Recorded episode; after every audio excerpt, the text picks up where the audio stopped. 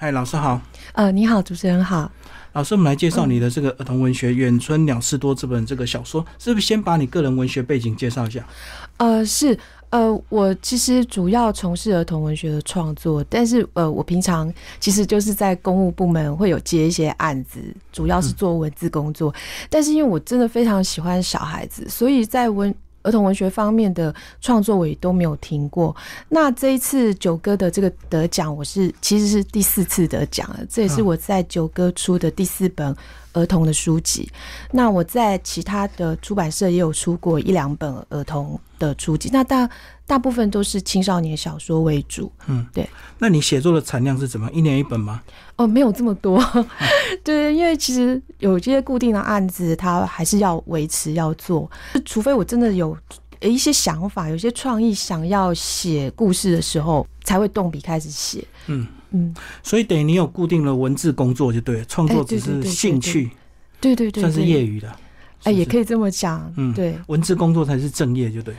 对，嗯，好，那我们来讲这个远村鸟事多，跟你所在的环境依然有关系吗？啊，有有有，其实呃，这次机缘巧合非常的巧妙，就是呃，为什么会开始写这本书的原因哦，就是我大概在四年多前哈，然后有一呃有一个朋友来问我说，呃，现在有一份稿子哦。可不可以是是不是可以请我说帮忙看一下，稍微做一下润饰哦？那呃，我那时候不太敢答应，是因为他拿稿子给我看的时候是一个鸟类纪实生态的一个记录，它有一些些故事，然后有一些些是鸟类生态的记录。那因为我不是赏鸟的人，我对鸟类不是很熟悉。嗯，可是因为这个这份纪实的作者我们认识，但是不是很熟。他是一个高中的退休老师。嗯，那他。其实观察彩玉非常久，是我们那我们那一区大家都知道他是彩玉达人哦，在宜兰只要提到彩玉达人，都知道于元蒙老师。那因为巧合刚好接触到他他的这个文章，那呃，在我帮他整理的过程当中，然后慢慢慢慢就了解说，哎，彩玉的个性、彩玉的特性，然后彩玉是什么样的鸟？呃，那在这过程当中，呃，我觉得。其实也是会，我会写这本书的原因，就是我在帮老师完成那一本书稿件整理的过程当中，看到老师非常的高兴。他那个记录是在一九九九年完成的，可是一直都没有出版的机会啊，因为老师说很冷门啊。对，可是那算是他的一个心愿，他想要说，呃，因为那是第一次彩玉的幼鸟被人家。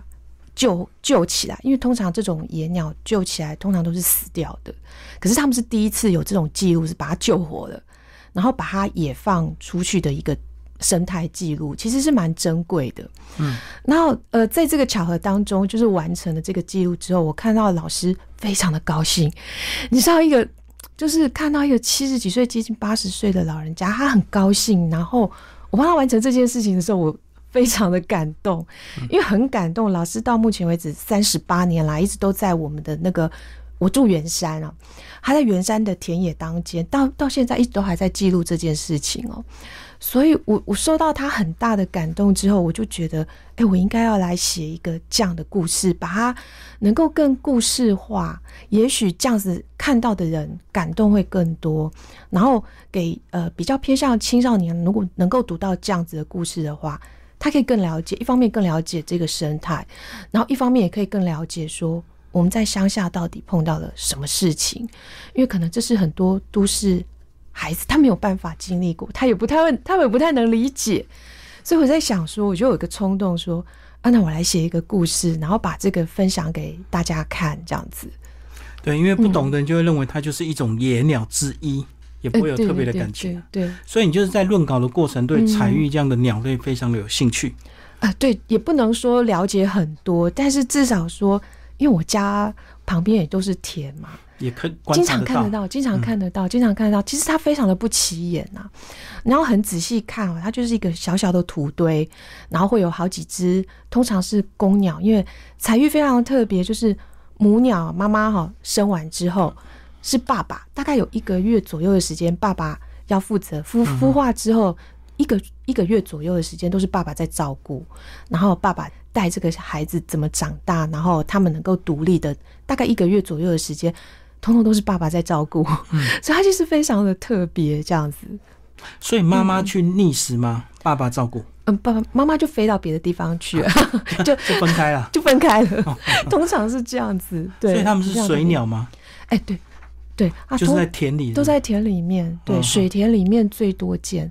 大部分都是这样，所以只要农人插秧的时候，就是他们的巢啊，他们住家就全部都会破坏，他就没有办法在在那块地方，他所以他就他再找别的地方，嗯，所以他们几乎就是呃盖自己的家，养育小孩被破坏，然后再去盖一个自己的家，然后再被破坏，一直反复就对，对对对，可能就是这一点让我觉得很感动。一直被破坏、重整、破坏、重整，这样子，就强劲的生命力。对对对对对对。嗯，好，那接下来我们就来讲你这本儿童文学，这个《远村鸟事多》那里面当然是鸟的这个故事，然后有一点农村的生活，也有一点这个隔代教养。嗯，其实要聊的蛮多的。对对对，嗯，其实他呃讲讲鸟事就是。双关语啦，有时候我们常会讲说啊，怎么那么多鸟事？怎么鸟事这么多，很烦的意思。然后另外一方面就是彩玉的这件事情，所以它其实是一个双关语，就是呃，这个主角到偏乡去的时候，其实他非常的不能适应。对，都市小孩嘛。对对对对对，都市小孩，他突然间到乡下去，当然一定很多地方都不习惯，所以他被他他就觉得这些都是鸟事，对。所以不是只有暑假去哦，他是整个把他这个转学过去哦，对，嗯，对，其实小孩就感觉被抛弃。他一定心里非常的不是很愉快，就妈妈也没有不告而别，就是就把他丢在那个地方，让他去面对阿公，然后面对一个很陌生的环境。其实他心里是非常不平衡，他觉得自己被丢了，丢在那个地方。其实这种情况蛮多，有时候是小孩太多，总要挑一两个 丢到乡下去养，这样子比较。对对对，嗯，其实，在我们呃比较乡下的乡下的一些都市呃。呃，其实我我住宜兰，哈，比较靠近圆山。可是其实宜兰也有比较都会型的学校，对。那但是它也有比较偏僻一点乡下的学校。事实上，比较偏僻乡下一点的学校，大概半数以上都是单亲。嗯。然后隔代教养的也非常的多。然后我们提到的，呃，就是被爸爸妈妈真的扔在乡下给阿公阿妈养的，其实比例非常的高。嗯。我们还有遇到过，呃，就是。嗯，抛下给补习班老师养的，然后爸爸妈妈不见了，直接跑掉，直接就跑掉了。然后还有丢给那乡下庙的师傅，嗯，真的真的你会觉得 怎么会有这样的事情哦？真的很不可思议，可是很无奈，很无奈。其实这个还不少见，真的不少见。对，这背后一定都有他的故事。对对对，嗯，每一个家庭都有一个那种很心酸的故事在里头。嗯，不过孩子不是自愿的。就是蛮可怜的，而且有时候是都市小孩突然到乡下，就会遇到很多奇奇怪怪的事情，所以他认为是鸟事，就对。嗯，对。妈妈就是有一天啊，带着行李箱哈，就带着他就就到乡下去了。其实他他没有觉得很奇怪，因为他知道他有偷听到妈妈跟呃，因为他父亲已经过世了，然后妈妈交了一个男朋友，其实他们的财务状况都是出了问题了。嗯，他其实偷听到。他知道发生事情了，可是妈妈没有明说，妈妈没有明说这些事情，所以当他看着妈妈说提着行李箱他们要走的时候，他其实心里知道，他住的房子在都市定居的这个房子，因为没有缴房租，所以应该也没有办法过下去了，所以妈妈就把他带带到乡下去，这样。那他一直以为说，妈妈应该就是我们先到乡下来躲一躲哈，嗯，然后等到想开了。我们可能再回都市租个房子，重新再开始还是怎么的？可是没有想到，他起床的一天啊，发现他妈妈不见了。他以为是全家跑路，结果是只有他一个。对对对。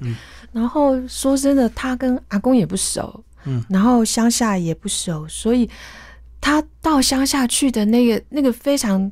强大的冲击就是我被抛在这，抛弃在这个地方，还有满肚子的愤怒，当然对，非常的生气，然后，然后就觉得很想要发泄，很很想要发泄这个，所以他就一路很冲动的就冲出去了，这样，嗯，跑出去跑在乡间，然后结果发现，哎，跑到自己脚都很痛了，然后才觉得自己很冲动，说啊，这里我完全都不熟啊，那我怎么会跑到这里来？那我到底是在做这个事情做什么？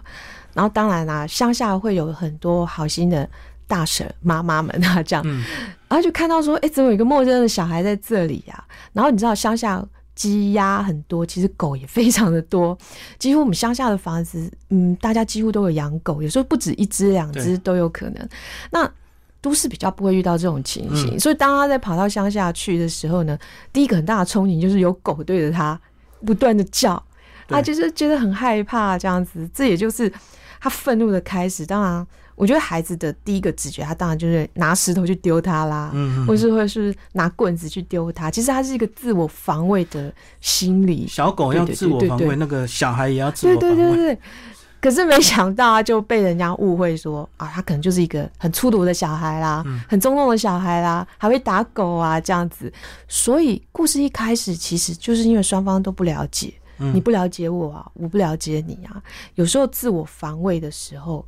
他就会做一些比较挑衅的动作，或是什么就不理解，所以故事的开始，可能他第一个面临到的这个挫折就是在这里。对，然后后来呢，这个当然，这个随着时间，就跟阿公啊，跟那个他的舅舅，还有跟学校的同学都有一些相处，然后就发现说，哎，学校其实还是有一些奇奇怪怪的人，对不对？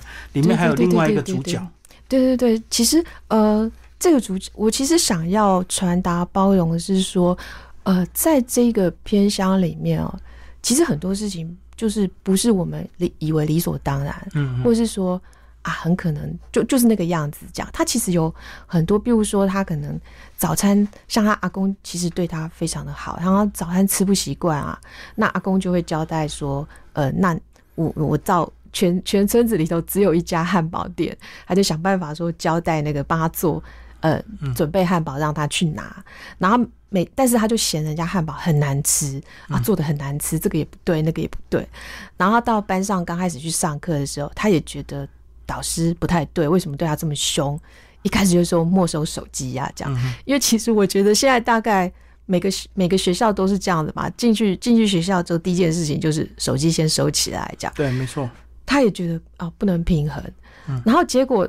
正好坐在他隔壁的那一个呃小智，嗯，就是他前一天在杂货店的时候遇到的，遇到跟他打架，跟他打架的那个同学，就他竟然想说到学校去要坐在他隔壁。那呃，在杂货店的这一段也是，因为他也不知道说，其实我们乡下有时候就是。久久才会有一间那种杂货店啊，杂货店绝对不是像我们 Seven Eleven 或者便利商店这种的，什么都银货两讫就对。对对，他其实很多东西都是记在账上拿来拿去，对。可是他完全不知道，他也不习惯。对，他就是看到呃李小智也是这样冲进去之后，就去找找他要找的东西，然后因为李小智本来就不太理人，他也不太说话。他本来就是活在他自己世界里头的人，但是全村子的人都知道，那他是外地人，他当然不知道，所以他就以为说他是来他舅舅店，他舅舅的杂货店偷东西，嗯，所以两个人就打起来了。那但是结果上学的第一天，竟然发现他的死对头就是坐在他隔壁，这样种种的不适应，然后当然他会觉得说，我到这里是临时的，嗯，我妈妈一定会很快把我接走。我并没有想要在这个乡下待多久，嗯所以我也不想认识你们，你们也不要来找我，然后我根本也都不想理你们，我就临时敷衍一下就好了。嗯，对他刚开始的心态是这个样子，就是像刺猬一样，对，自我保护起来。没错，嗯，其实跟后面我们讲到彩玉的时候，彩玉的幼鸟也是这样子。嗯嗯，对他一开始也是会吓唬吓唬吓唬别人，所以他这个主角的个性跟。彩玉幼鸟是蛮像的，我是有希望把他们两个做结合、做呼应，对，所以大家在阅读的时候，呃，有一点像是彩玉宝宝的拟人化，其实有一点点像，所以两个人个性蛮像的，希望说呼应就对，对，希望借这种方式说，呃，读者可以了解这个主角的个性，然后也可以了解彩玉的特性，嗯，对。不过这个小朋友，你一开始有讲到一句，就是当你对现实生活无无奈无能的时候，你也只能顺应啊。就是说，当妈妈强迫把你丢到农村的时候，你也只能面对，因为你还没有能力去改变什么。其实我觉得很多孩子都有这种很无奈，就是说我还很小的时候，我一定都要听爸爸妈妈的话。对啊，或或者有一天一，这个爸爸妈妈可能会进去把你的房间一些收藏都丢掉，因为他认为那已经不重要。可是也许是你真爱的一些东西，对，那你也无能为力啊。你没有办法去解决这件事情，其实你就只能有些孩子就是默默接受，那有些就是用反抗的方式、激烈的方式。其实这个都是可以经过沟通的。像在书中里头，阿公对待他的方式，我就会觉得是一个比较用沟通跟理解的方式，或许会比较好。嗯，对，因为但是孩子也要沟通理解爸爸妈妈。我觉得这个是相互、互相一定都要有的，不是觉得说对方你理解我就好了，嗯，但是我就不去理解对方，其实这样子也是不太合理的，对。不过在里面把阿公描述的是一个非常有智慧的长者，嗯嗯，非常理智，对不对？而且非常的会沟通，这样，对，嗯，呃，其实。这个就是呃，我们刚刚先前提到那个于老师的雏形，其实他那个样子其实就跟我认识的楚老呃那个于老师真的非常的相像，嗯，因为于老师本身就是老师嘛，哈，然后其实他个性非常的和蔼可亲，这样，然后我们认识这么多年哦，然后大家亲朋好友啊，或者是朋友都是都认识他，然后也不是光从我这个地方认识他，他其实个性就是那个样子，所以。他就变成了我在写这个故事的蓝本，嗯，就是就是那个样子，这样子原型，很原型，对，嗯，然后所以我就会去思考说，如果一个个性这样子的阿公，他会怎么去跟这个孙子沟通？怎么样去让他理解说，你就已经要待在这里了，嗯，你就接受你要待在这里的这个。命运啊，然后你待在这里的时候，也许你要跨出去脚步看看，也许会跟你想的不一样。但是如果你门一直都关着，嗯，你不肯跨出去那个脚步的话，你永远就看不到，你会永远看不到那个那个东西，那你当然就不会有所改变了。嗯，对。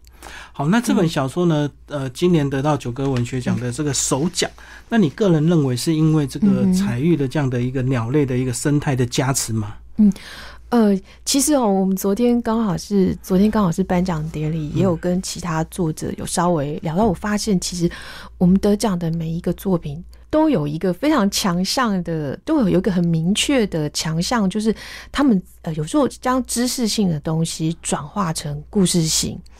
那当然，我觉得我这个故事应该也是，就是它展现了一个比较不是我们典型以为的呃隔代教养的模样。嗯。然后正巧他又把偏乡的故事用很温暖的方式带入带入，然后并且将彩玉的故事跟正好就是非常的巧妙的结合在里头。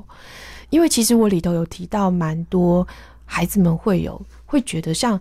呃，有不不论是在都市或者是乡下，可能会有一些错觉，呃，有一些不太能理解。譬如说，呃，其中有一道，像我们都会被爸爸妈妈交代说，你不要随便拿陌生人给你的东西，嗯嗯嗯，你不要随便就跟陌生人走这样。